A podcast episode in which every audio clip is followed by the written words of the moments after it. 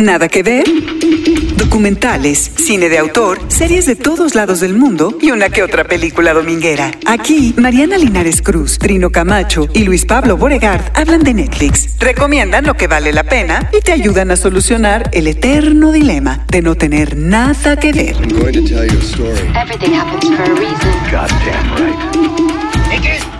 Nada que ver, un podcast original de Netflix. Ha llegado la hora de ser prácticos.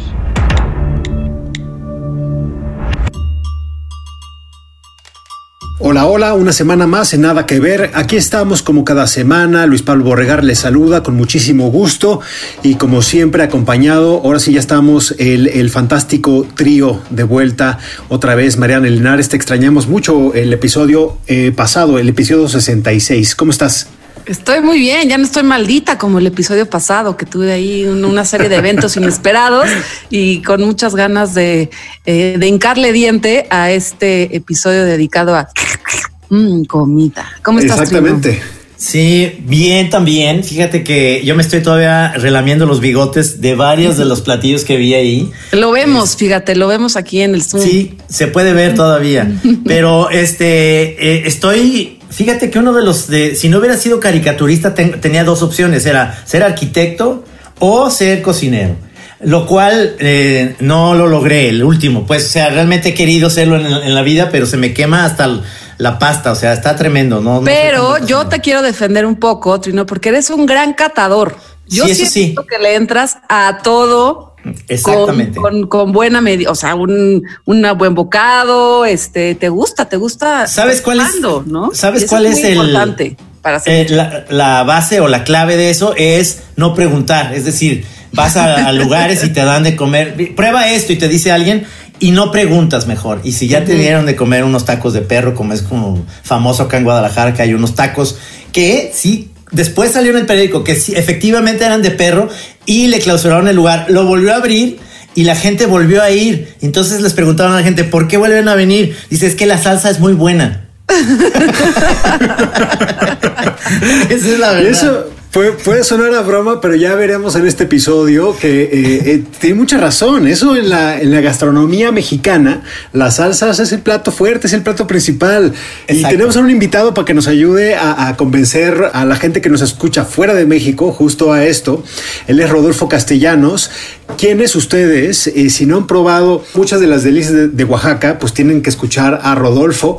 Él lo van a ver en la nueva entrega de Street Food que viajó a Latinoamérica a pues varias capitales y también provincias como para encontrar cuáles son esas delicias banqueteras. En la pandemia yo he sido un explorador, un explorador de una de las zonas más inexploradas de mi casa, que es justo la cocina, y me puse a cocinar y eso es lo que vamos a platicar en este episodio de Nada que Ver.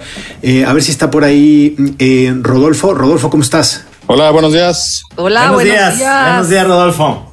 Extrañamente estábamos hablando de, de que en Guadalajara había tacos de perro y entró un ladrido de tu perro, como quejándose. Justo. Sí, pues haciendo, haciendo aquí las cosas desde, desde casa no, no se puede controlar mucho a la, a la fiera. Ok. ya cacharon mi secreto. Exacto. Pues bienvenido a Nada que Ver, muchas gracias por, por platicar con nosotros. Queríamos preguntarte, tú comienzas, tú, tú- tú apareces en el episodio de, de Oaxaca y lo primero que te quiero, que te quiero preguntar es, eh, sup- supongo que sabes a dónde van porque muchos de esos tú fuiste orientando la producción cuando visita, eh, cu- cuando visita esta ciudad que es potencia gastronómica, pero ahora sí que sí va calado y garantizado lo que se va a encontrar en el episodio de México de Street Food Latinoamérica. Sí, totalmente. Pues mira, a, a mí me ha tocado la fortuna de desde chavito ir al mercado. Tengo pues casi 25 o 30 años fácil que, que yo me acuerdo que recorrer los pasillos del mercado era toda una gozadera y más porque porque pues yo en el contexto en el que iba iba yo de chalán con mi mamá a cargar petacas y bolsas y lo que se pudiera Ajá. y acompañarla no al mercado pero siempre yo iba con la con la consigna y, la misión de que en el que en el intermedio pues hubiera ahí un, un pequeño antojo un tamalito un taco una memela en este caso no que es el, el, el puesto que más se le hace énfasis a esta a esta producción y pues desde chavito llevo ahí como conociendo los rinconcitos, los huequitos, a las señoras y eso es padrísimo porque pues te vas dando cuenta de, de toda esta variedad y toda esta riqueza que hay en Oaxaca que es impresionante y a la hora de participar pues en este, en este episodio pues como guía prácticamente, ¿no? Porque todo se centra en, en las señoras de, de los puestos. Eh, fue padrísimo de, de poder compartir este puestos que no necesariamente toman popularidad por ya como lo decías, ¿no? Por una salsa, por un, por una cosa especial, sino que ya son eh, puestos de, generaciones también ahí en, en el mercado y eso es padrísimo. Nada que ver. Street Food Latinoamérica presenta la comida callejera de seis ciudades en seis países de Latinoamérica. Buenos Aires, Argentina, Salvador, Brasil, Oaxaca, México, Lima, Perú, Bogotá, Colombia y La Paz, Bolivia.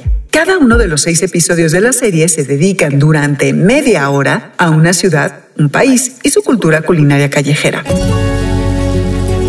El asado era cosa de hombres. Pero me considero una persona rebelde. No me dejo manejar. Es un mundo que tienes que luchar. Me volví bien macha.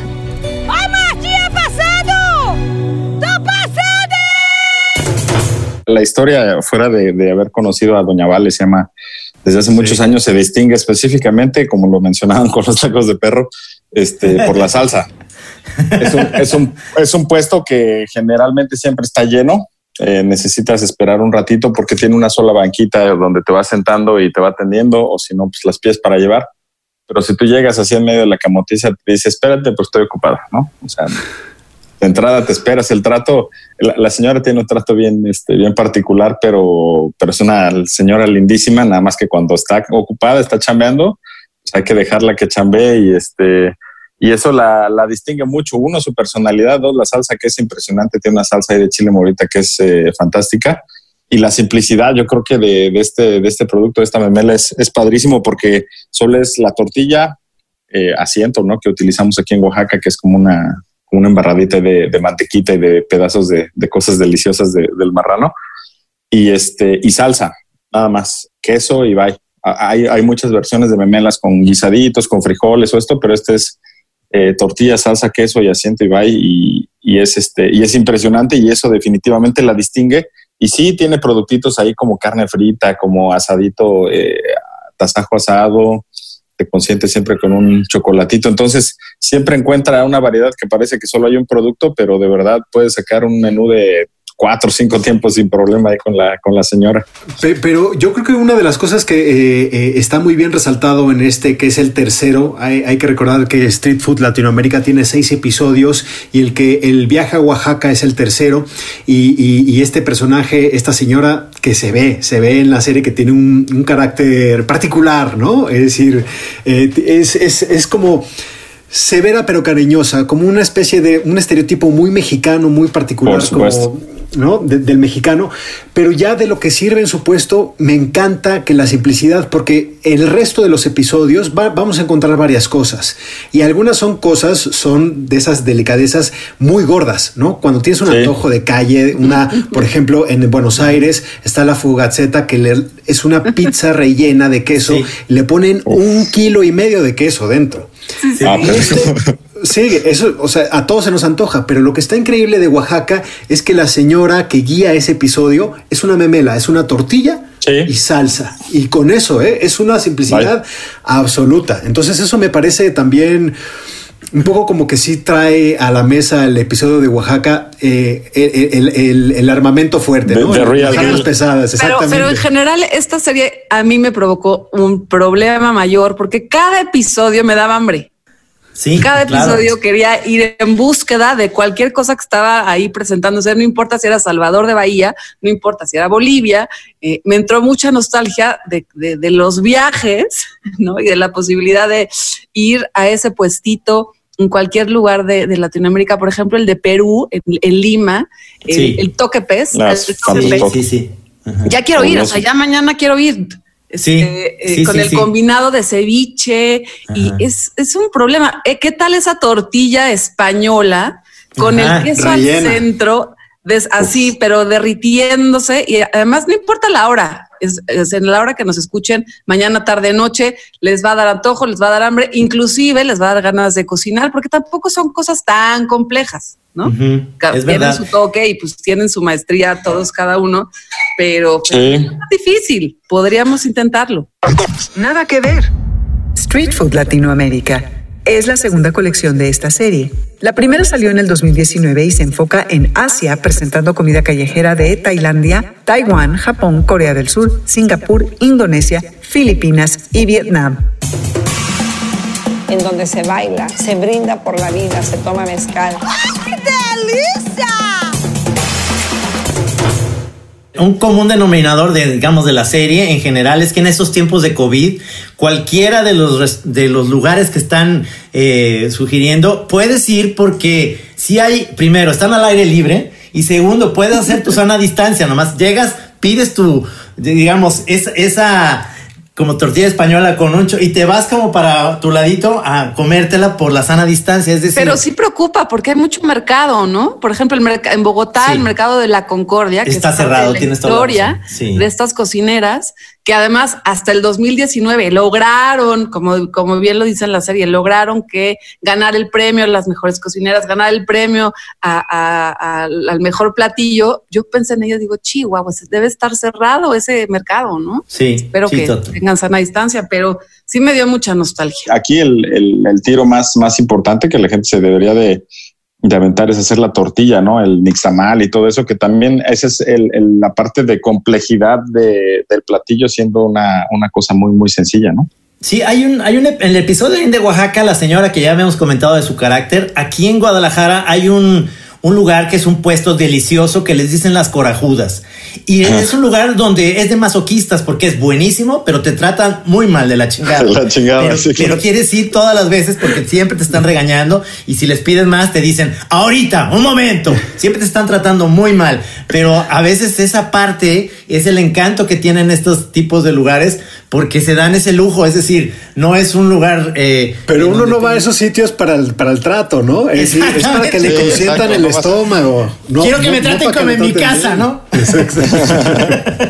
Aunque, aunque en la serie sí queda muy claro que sí es importante el trato y que cada uno de esos puestos, la gente también va para que, por ejemplo, en el toque pez, que a mí es mi favorito, Sí. este Toshi, pues te cuente un pésimo chiste o un buen chiste o que puedas ahí interactuar con él.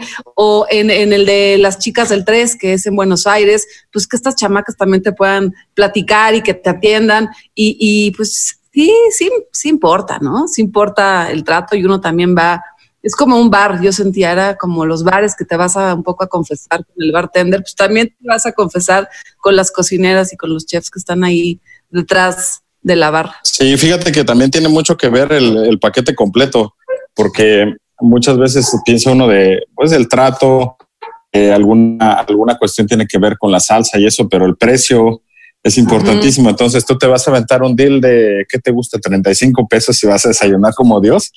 Y así te digan, espérese tantito, un ratito. Y rápido, ¿no? Yo, yo me Además, lo aviento, claro. pum, Sí, pam, sí. pum. Me Sí, siento y me sí. sirven. Nada Es, es una, es una cosa este, práctica, fácil, económica, que te llena de maravilla y que pues ahí puedes, puedes este, aguantar una, un desplantito, ¿no? Como decimos. Totalmente. Sí, ¿Qué importa? Sí, claro. Nuestro compañero Ricardo López platicó con David Gelb y Brian McGinn, quienes son los creadores que se encuentran detrás de Street Food y de Chef's Table, dos series de las cuales ya hemos hablado aquí y que ustedes seguramente conocen si son fanáticos del género culinario en televisión. Insiders. Ricardo López conversa con David Gelb y Brian McGinn, los dos creadores de Street Food y Chef's Table. My name is David Gelb. Um, I'm a filmmaker uh, and producer. I'm Brian McGinn, and uh, along with David, we started Street Food today. David Gelb y Brian McGinn, realizadores y productores. Ellos crearon Street Food, comida callejera, la nueva serie documental de Netflix, cuya segunda temporada, dedicada a Latinoamérica, está disponible desde el 20 de julio. Es un recorrido culinario por las calles de nuestro continente. Van a Oaxaca, a Buenos Aires, a Lima, a Salvador, a La Paz y a Bogotá. Se encuentran con cocineros, los entrevistan y prueban sus platillos. Collaborate with local researchers, local food journalists, because we, we know as outsiders that we don't we don't really know where to look. Para no equivocarse en ciudades tan complejas y difíciles de entender, se apoyan en conocedores locales. Quieren que cuando alguien de La Paz o Bogotá o Oaxaca vea uno de los episodios, se vea a sí mismo reflejado en la pantalla. Every story that we tell, tell is told from the point of view of the people who experienced it. Los creadores de Street Food insisten en que su serie documental realmente no se trata de la comida, sino de las personas que la preparan. We have our chef, you know, our, our, our cooks and, and, and their story. We have the story of the place. And that often, that context has so much to do with the kind of food that is served in that place and also has everything to do with the personal story. Because if you live in a city, that city's story becomes your story. Um, we tell the story of the city from the perspective of the characters. And then the food comes along quite naturally because that's the passion. Abordan cada historia desde tres puntos de partida. Primero tratan de contar el relato del chef o el cocinero. Luego abren el foco y cuentan la historia de su local y la ciudad en la que está. Y como no podía ser de otra forma, todos esos caminos terminan en comida, porque esa es la pasión de los cocineros. One of the things that's so exciting is just seeing the ways in which food, I think, connects all of us. And in a moment when we're all being divided and currently are all separated from each other, I think it's nice to be reminded of kind of, you know, that at the heart of cooking food is giving something to someone else. McKean explica que lo que le emociona de street food es recordar que la comida nos conecta.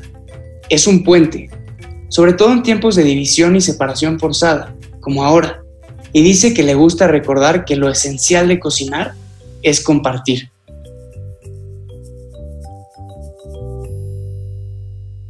Los creadores de street food han viajado por todo el mundo comiendo, probando y descubriendo. Les pregunté por la comida callejera de las ciudades de las que son, de las ciudades en las que viven. David Gelb es de Manhattan, en Nueva York. I mean, in, in New York, uh, I mean, it was as simple as a hot dog stand, you know, on the street.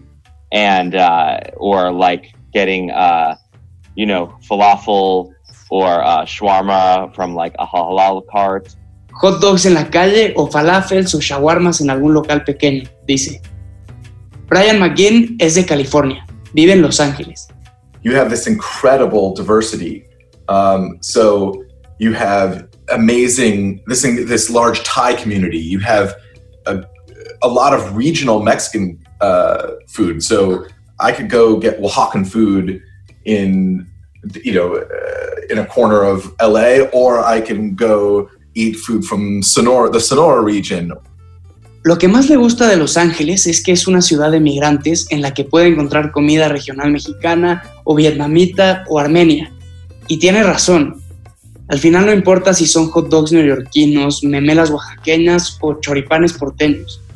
La belleza de la gastronomía es que es un proceso, un camino que no termina. Y sobre todo, la comida es la mejor embajadora del intercambio cultural y la migración.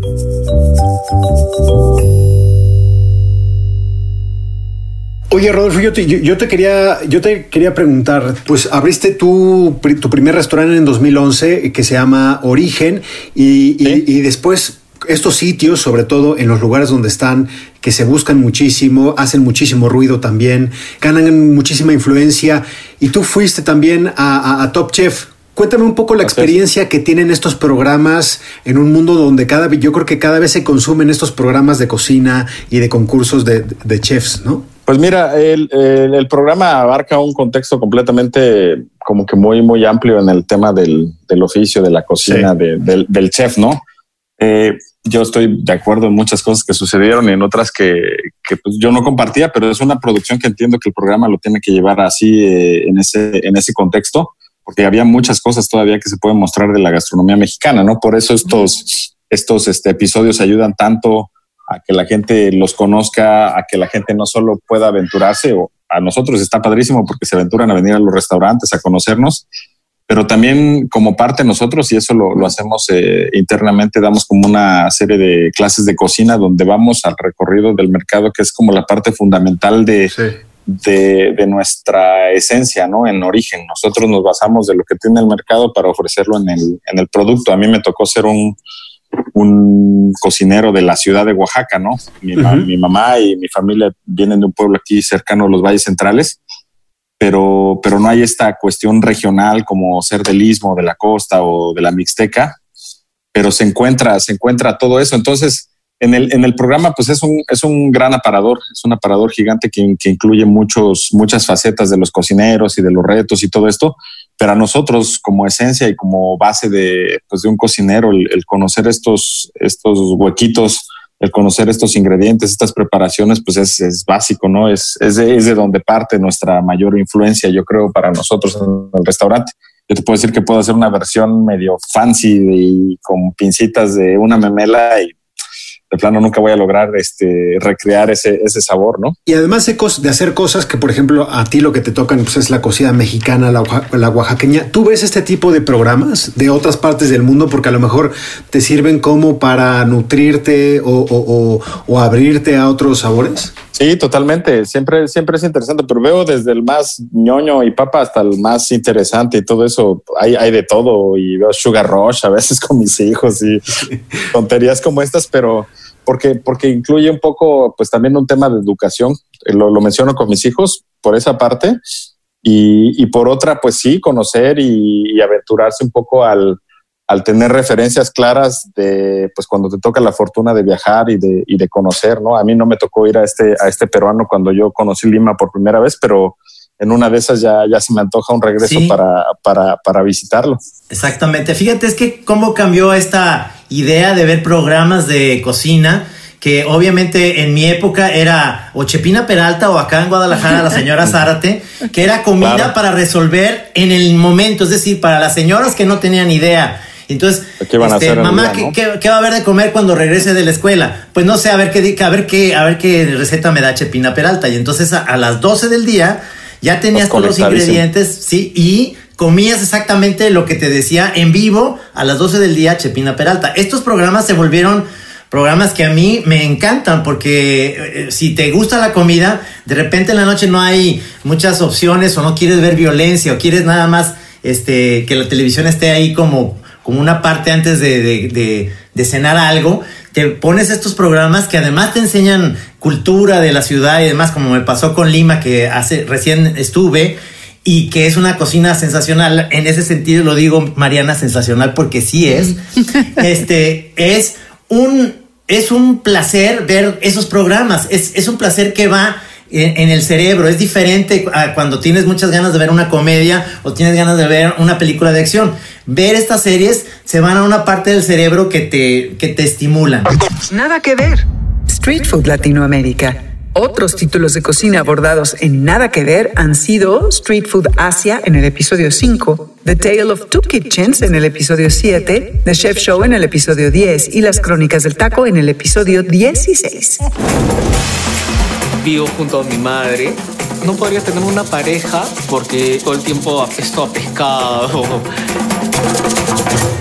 En este caso de Street Food Latinoamérica, que además este, son seis episodios muy contundentes, ¿no? Media hora en donde te echas un viaje a, a las regiones de estos países en América Latina, en donde sí te mueve el cerebro, como dices tú, Trino.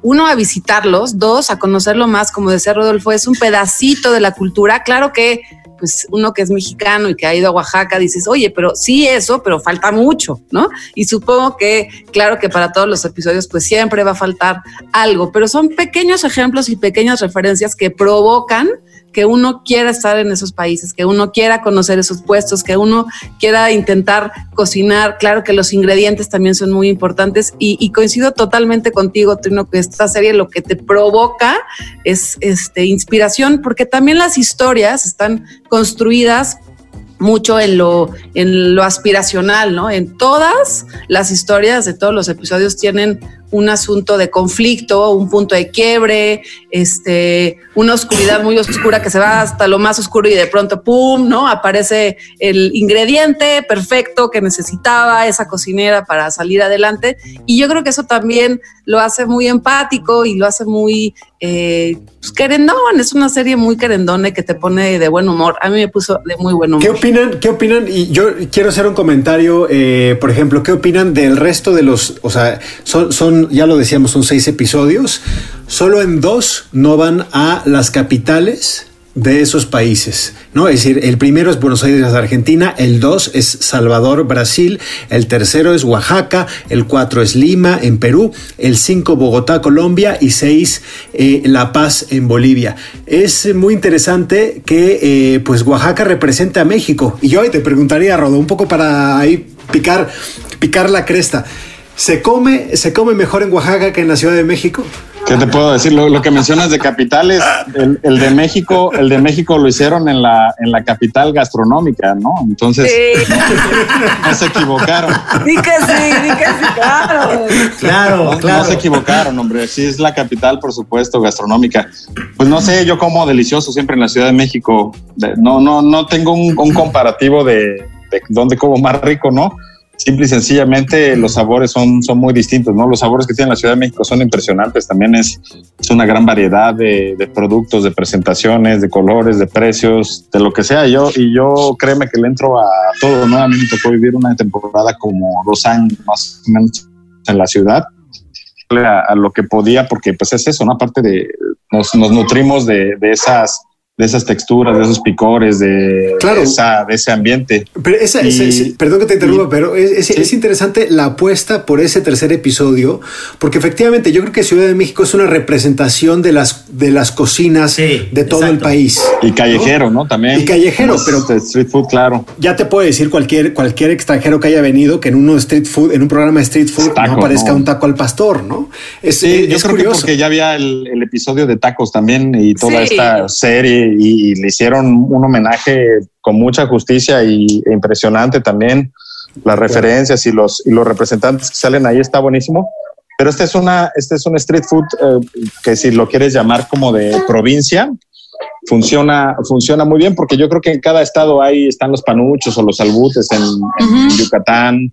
Eh, hay muchos, hay muchas cosas de la torta ahogada, lo que tú quieras relacionar con el, el street food aquí, aquí pues es o la memela o la tlayuda, porque tacos, tacos aquí se distingue mucho más un taco de chile relleno, por ejemplo, un taco al comal con hoja santa, etcétera, ¿no? Ya, allá los va a antojar, pero Sí, este, hay, totalmente. hay, hay un gran material, pero sí tienes toda la razón del mundo, ¿no? Para mí la, la primera referencia de México en, en comida callejera tendría que ser la Ciudad de México, forzosamente. Y piensen en esa producción, en esos este, investigadores, investigadoras para hacer esto, esta serie. Y yo digo, qué difícil, ¿no? Uno, Sí, no manches. como que, como que acotar hacia, hacia qué ciudad, ¿no? Luego, qué difícil acotar hacia qué personaje. Luego, encontrar que ese personaje cocine chingón, que sea relevante y que además su historia personal también sea relevante. Represente, claro.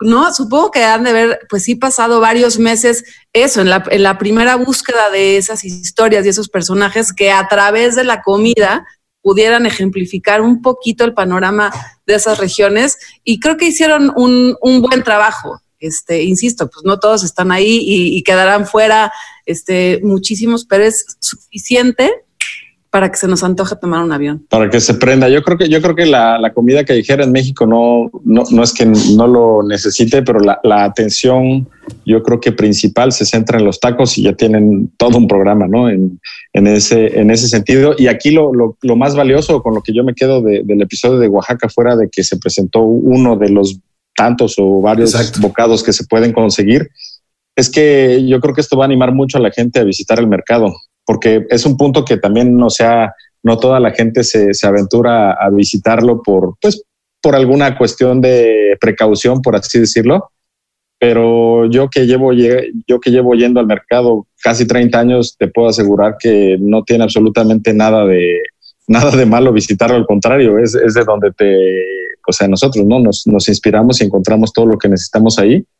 Y, y pues ya los ves como familia, como amigos, eh, es, es bien bonito llegar y, y que pues ya parece que estás en, este, en campaña política con, con los con los marchantes, ¿no? Que eso es bien, bien interesante y espero que eso contagie mucho a la gente. A mí me gusta mucho cuando voy al mercado de Oaxaca, hay una esquina específicamente donde venden los mejores chapulines para mí. Los, yo, me, yo compro de los medianos porque hay los grandotes que son ya visualmente es demasiado el chapulín y los chiquitos Exactamente, y los chiquitos pues se pierden. A mí los medianos son los que siempre me llevo una bolsa porque eso con un guacamole resuelve una tarde con una muy buena tortilla y ya, con eso tienes. Eh, la, sal de gusano, por supuesto, para, para luego después en el mezcal con el limoncito y demás. Es realmente una experiencia maravillosa ir a ese mercado. Es una lástima que esté pasando esto en general en todas partes, obviamente, pero pero es un gran lugar, como bien dices, este, el mercado de Oaxaca es, es un must. Totalmente. Nada que ver. Street Food Latinoamérica. David Gelb y Brian McGinn, los creadores, ya habían tenido éxito en otra docuserie culinaria, Chef's Table. Cuando empezaron con Street Food, parte de la filosofía era demostrar que el sabor se encuentra en la mesa de los grandes chefs internacionales, pero también en los puestos de la esquina que hay prácticamente en todas las grandes metrópolis. Cuando se toma ese caldo, se vuelve muy inquieto, entonces por eso se llama rompecolchón.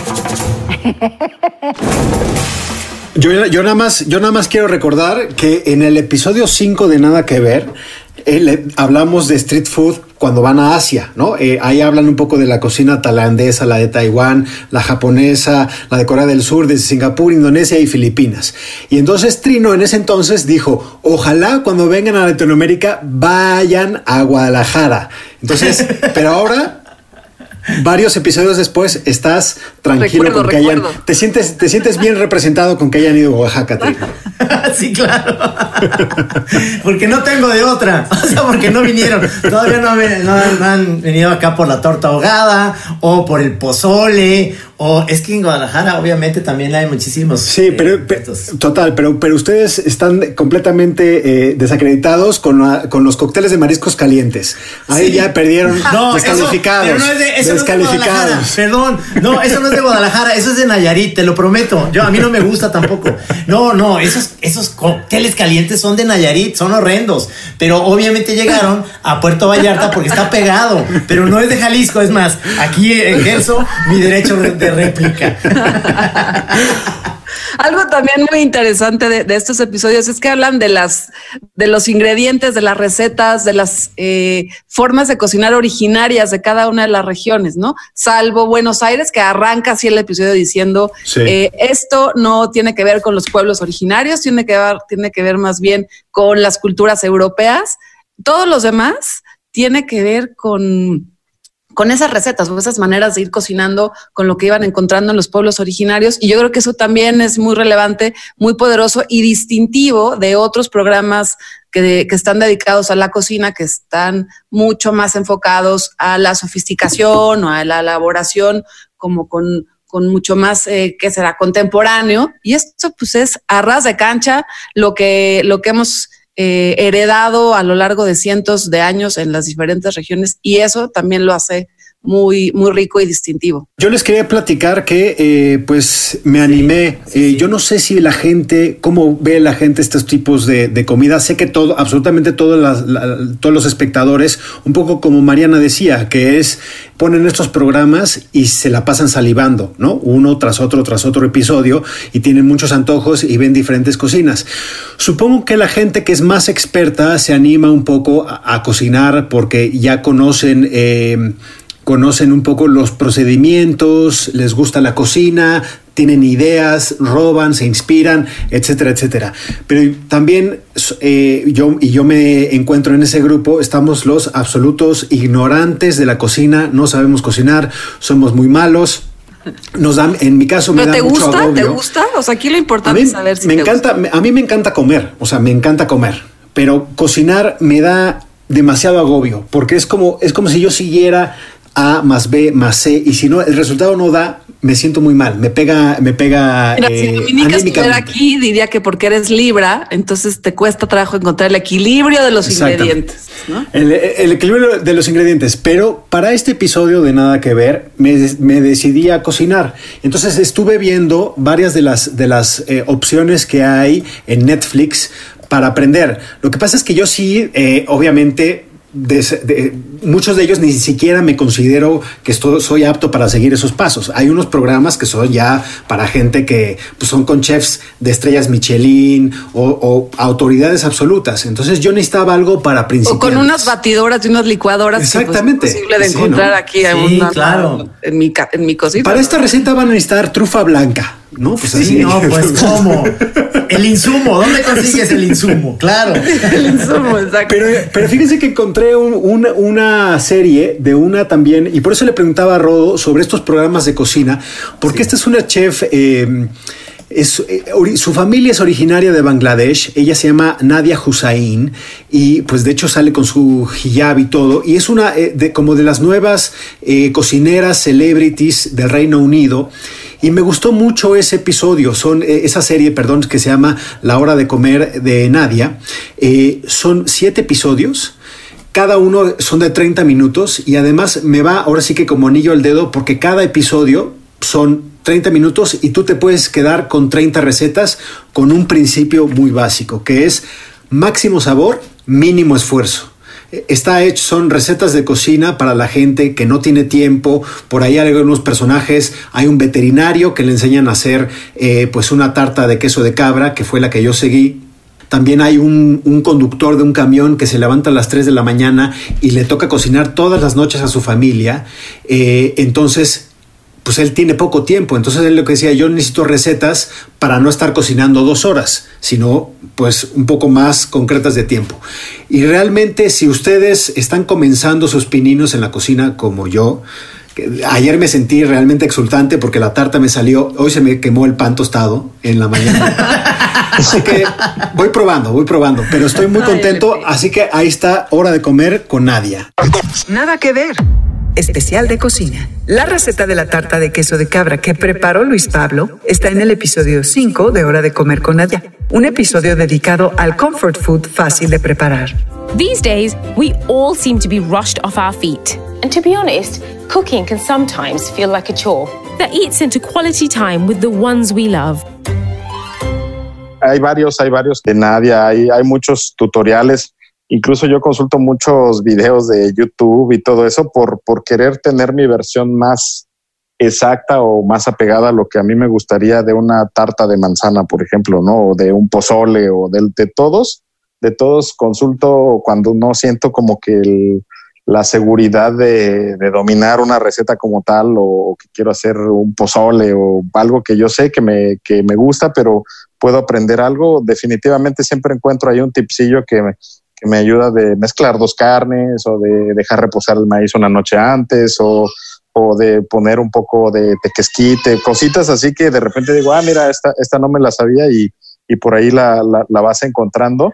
Y hay mucho aficionado que parece que no deberían de tener el crédito con los, con los personajes de renombre, pero hay muchos, muchos cocineros de casa que, que, que realmente te pueden aportar algo, ¿no? Entonces es, es, es buscarle la oportunidad a todas las herramientas que hay en el en, en, eh, disponibles, ¿no? En, en, el teléfono ahora sí, o en el Netflix Exacto, o, o, en el Internet.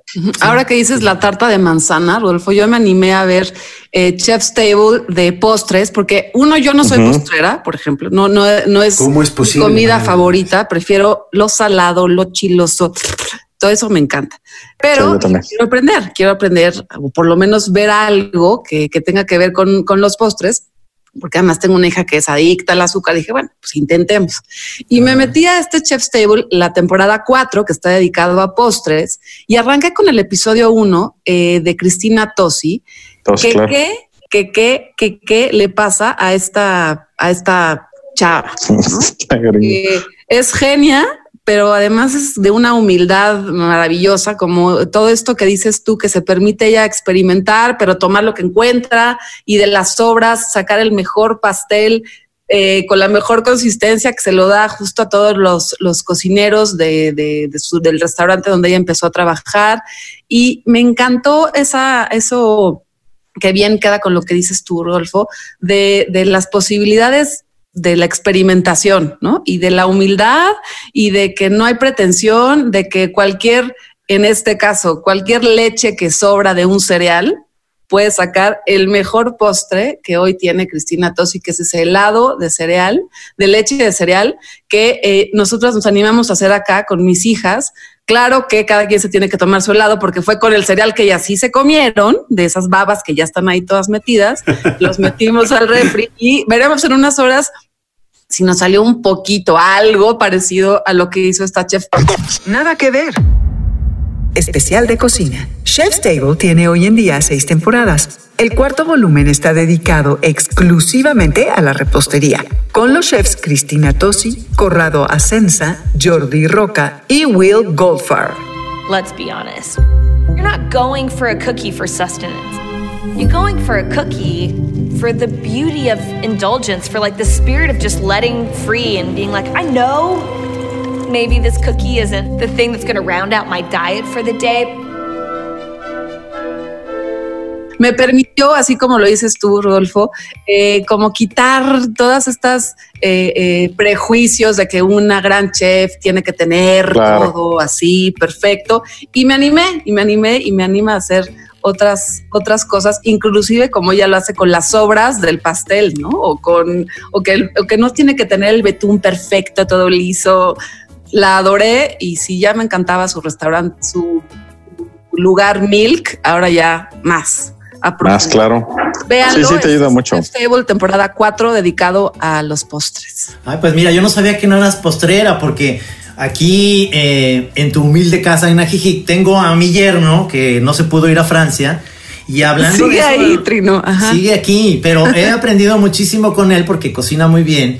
Pero también he aprendido esta cuestión de los postres que eh, eh, el postre, y esto va mucho a colación con el programa que, que es- eh, yo escogí para ver, que se llama Todo el Mundo a la Mesa, que es el primer programa de concurso gastronómico en el 2018, no lo había visto. este, en Netflix. Y en Francia, eh, el postre se me está haciendo muy rico. Terminar de comer lo que pu- puede ser una pasta, puede ser lo que prepares, un quiche, por supuesto. Y terminas con eh, el postre son quesos y uvas. Quesos y uvas. Ese es Perfecto, eso es- me encanta. ¿Verdad? O sea, un brie con unas uvas y a quizá una nuez. Y con eso ya te tomas un cafecito. Una mermelada, ¿no? Puede ser una mermelada de higo con el queso y, y, eh, así de sencillo el postre. Y eh, eh, esto va a colación porque eh, este programa de concursos me puso a pensar que estos chefs son en realidad son monjes zen porque cuando viví en, en Barcelona este, había un, un lugar donde iba yo en la, en, en la Barceloneta donde te enseñaban a cocinar y se llamaba el curso eh, Cocinas para personas solas, lo cual era muy deprimente. la comida cuando, cuando, eh, cuando la compartes es precisamente para, para hacer más lazos de amistad y yo creo que eso es lo que más extraño en estas pandemias es comer, no, no importa si no vas a un restaurante, es cocinar para alguien y que desde la... Para, para mí lo mejor es la sobremesa. No sé si- Oye, Rodolfo, y esto de, de competir, por ejemplo, con el, con, el pro- con el programa que recomiendas tú, Trino, Sí. o sea, ponerte a competir entre chefs ya está de mucha tensión, ¿no? Ya de por sí para Luis Pablo y para mí cocinar un pan tostado es, es de tensión. Y ahora compítete, no, pues es Exacto. tremendo. ¿Cómo lo Sí, es- has competido tú? Es un estrés. Sí, yo me aventé un reality de 16, 18 episodios. ¿Cómo fue? ¿Cómo fue? Puta, pues súper estresante porque estás, estás en ese, en ese constante estrés todo el tiempo, no por, por lo mismo, ¿no? Porque estás compitiendo con contra gente que, que a eso se dedica exactamente y, y que tiene unos talentos impresionantes y que conoce los ingredientes y, y que sabe perfectamente cómo darle la vuelta a muchas cosas que se te pueden presentar. Pero yo, yo siento también que, que si no hay una parte de disfrute en ese, en ese proceso, no, no, no, no, No llegas a aclarar tu mente y no sale exactamente. Y eso fue lo que yo, yo, yo comparto siempre esto, porque yo competí contra extraordinarios cocineros que desafortunadamente se aborregaron ahí en algún momento y pero pues es más de lo que te pega en la, Sí, en la la cabeza emoción, que claro. en la emoción y la adrenalina que, que lo que llega a suceder realmente en cocina porque porque son, son momentos muy pequeños que hacen la diferencia como vas contra reloj y todas estas cosas No, hombre. sí te, sí te saca de onda, pero, pero pues ese es parte de, de estos, de este formato de programas, ¿no? Ahora ya me gusta más estos de comida callejera y de compartir más, más light. Sí, sí, Más sí. Menos, menos, menos competencia.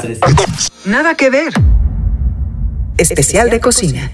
Todo el mundo a la mesa tiene una importante presencia mexicana. Uno de los chefs máximos es Enrique Olvera, chef de Puyol. Y tres de los concursantes son también chefs mexicanos, Ángel Vázquez, Estras Ochoa y Colibrí Jiménez. When I go to a restaurant, I like a dish to tell me a story, to tell me something of their own region. Can we do a corn sauce with the cobs? Yeah, we'll just boil it with water. It'll be nice and sweet. Para ir terminando este, este episodio de Nada que Ver, les voy a contar que hace poco estuve en Washington, eh, fui un viaje de trabajo, una amiga me invitó a comer, a, a cenar a su casa y eh, pues coincidí ahí con tres o cuatro personas, casi ninguna era una vieja amistad y había entre ellos un argentino y a la mitad de la, de la, eh, de la cena se enteró que él iba a cocinar. Es decir, llevaron carne. Y dije, ¿quién, ¿quién va a cocinar? Ah, tú vas a cocinar. Pues tú eres argentino. Ahí vamos a hacer unas carnes. El argentino se paró. Además, no era ni cocinero ni nada. Era, él, él era un exfuncionario público. Estuvo en la, en la, en la parrilla.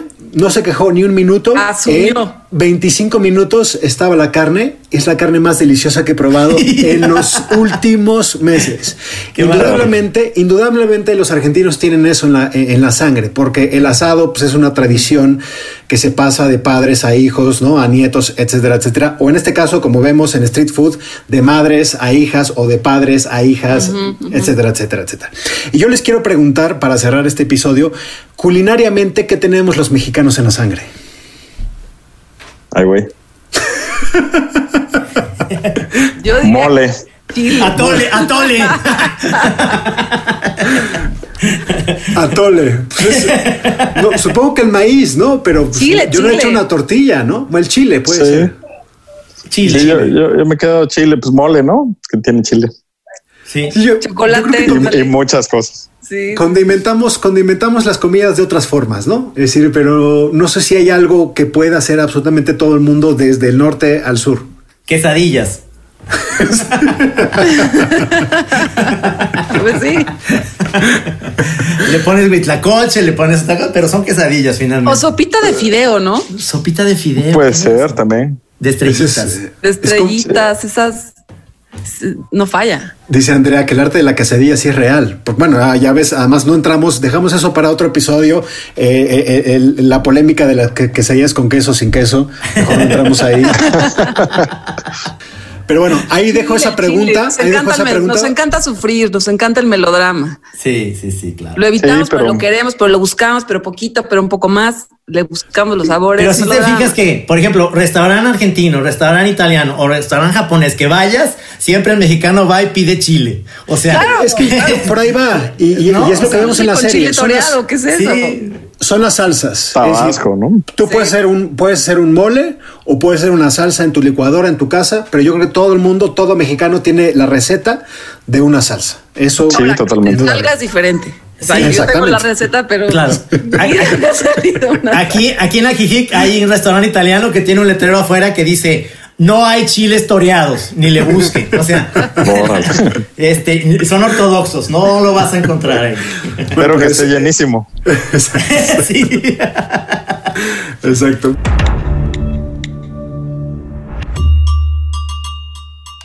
Pues ahí dejamos esa pregunta. Yo, ese es mi, eh, lo, lo que más o menos puedo adivinar la respuesta. Pero eh, quiero agradecerle a, a Rodo, muchísimas gracias eh, por esta conversación tan rica. Este, muchas gracias por, acá, por acompañarnos, Rodolfo Castellanos, que ustedes lo van a ver en el tercer episodio de Street Food en Latinoamérica. Eh, pues, eh, ¿dónde, dónde, dó- ahora sí que dónde te caemos a comer cuando ya podamos viajar? Pues cuando viajen, vengan a Oaxaca derechito, a Origen, y de aquí hacemos una visita al mercado, nos vamos a taquear y ya, y podemos dejar la cena en Origen para. Origen es buenísimo, es buenísimo, la verdad no es por, pero yo no te conocía y Origen es sensacional. Ya quedó grabado, ¿eh? gracias. ya Nada está. de que Excelente. No, hombre, para nada. Aquí los, aquí los espero con mucho gusto. Yo creo que ya todos tenemos ganas de, de una buena visita y Oaxaca para todos este, tiene que ser una excelente, excelente opción y, y sepan que son bienvenidos todos aquí en nuestra casa. En origen estamos en el centro, hay muchísimos lugares para comer, honestamente, para probar comida callejera, para ir a taquear, para ir a, a pueblear es, es, es eh, demasiado, ¿no? Pero, Sí. pero definitivamente Oaxaca tiene que ser en su, en su lista la número uno. Sí, Eso, ahí está. por supuesto. Sí que lo es. Y un placer, un placer, por supuesto, compartir con Muchas ustedes. gracias. ¿Tienes alguna red Gracias social. Rodo? Arroba eh, Origen Oaxaca, que son las del restaurante, y la mía es Chef Rodo Cas de Rodolfo Castellanos, todo junto, arroba Chef Rodo Cas.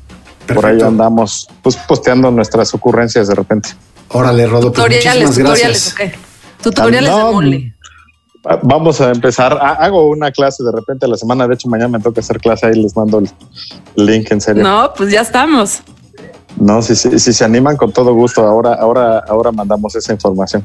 Eso. Órale. Muy bien. Perfecto. Pues muchísimas gracias, compañeros. Un gustazo. Nos escuchamos la próxima semana en Nada que Ver. Una delicia. Una Hasta Muchas gracias. Chao.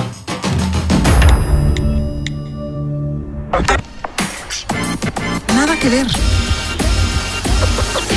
Un podcast original de Netflix.